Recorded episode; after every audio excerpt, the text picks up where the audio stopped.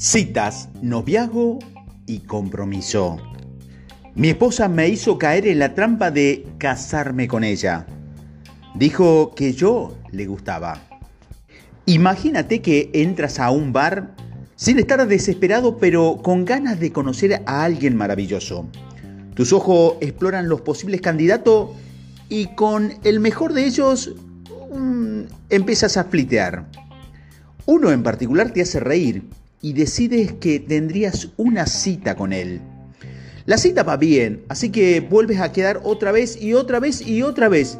Y al final decides comprometerte. Después de un periodo de noviazgo, estás más enamorado que nunca o enamorada que nunca, así que decides casarte. Ahora compara eso con la forma en que la mayoría de la gente escoge un proyecto o un objetivo. Quieren saltar directo al final y comprometerse por completo con algo que acaba de aparecer en su mente unos momentos antes. Con muy pocas excepciones, nadie pide matrimonio a un extraño.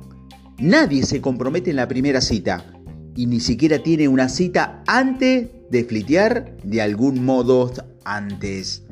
Esta progresión del fliteo a la cita y del noviazgo al compromiso está presente en la invención de casi cualquier futuro que he visto crear con los años a mis clientes y alumnos.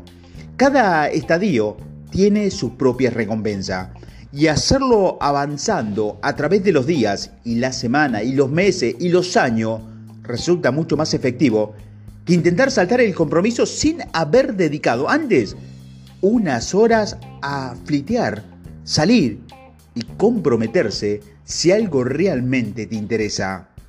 Así que dedica hoy algún tiempo a, a flitear con unos pocos posibles proyectos potenciales.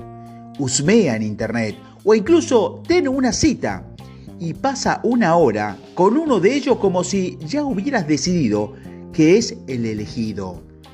Si después de una hora juntos el proyecto aún te entusiasma, piensa en llevar las cosas un paso más allá. En el día tendrás ocasión de recorrer el camino que te separa del compromiso.